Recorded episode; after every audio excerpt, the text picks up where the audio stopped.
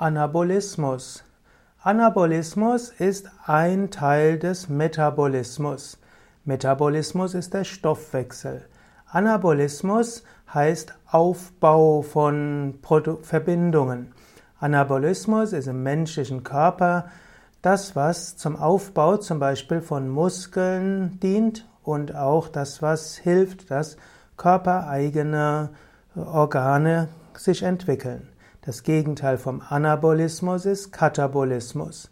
Man unterscheidet den Fettanabolismus und den Kohlenhydratanabolismus und den Ketonkörperanabolismus.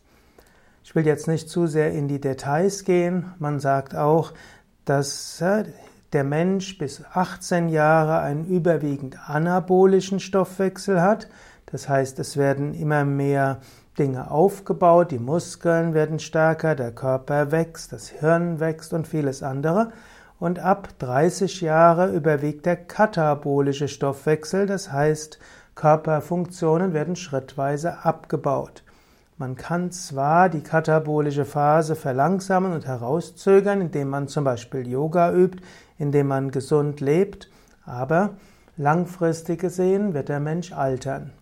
Bei bestimmten Training, zum Beispiel wenn man Krafttraining macht in Verbindung mit einer gesunden Ernährung, wird wieder eine anabolische Stoffwechselfunktion mindestens vorübergehend aufgebaut.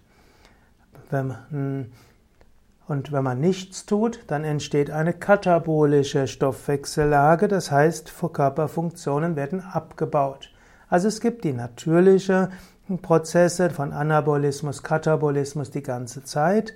Bis zum 18. Lebensjahr überwiegt typischerweise Anabolismus, ab dem 30. überwiegt Katabolismus. Durch gezieltes Training bei gesunder Ernährung und auch durch Yoga, Tiefenentspannung, Bewusstheit und Aktivierung des Pranas kann man die anabolischen Prozesse wieder in Gang setzen und die katabolischen Prozesse reduzieren.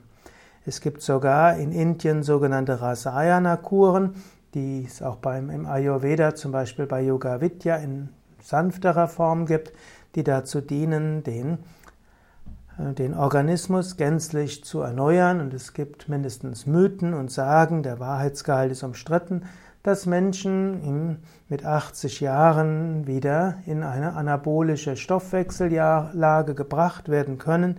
Das heißt, dass sie wieder dunkle Haare wachsen, dass sogar die Zähne nachwachsen, dass die Körpergewebe sich regeneriert und Muskeln. Ob das jetzt tatsächlich so ist oder nicht, weiß ich nicht. Mir haben es schon einige Leute erzählt.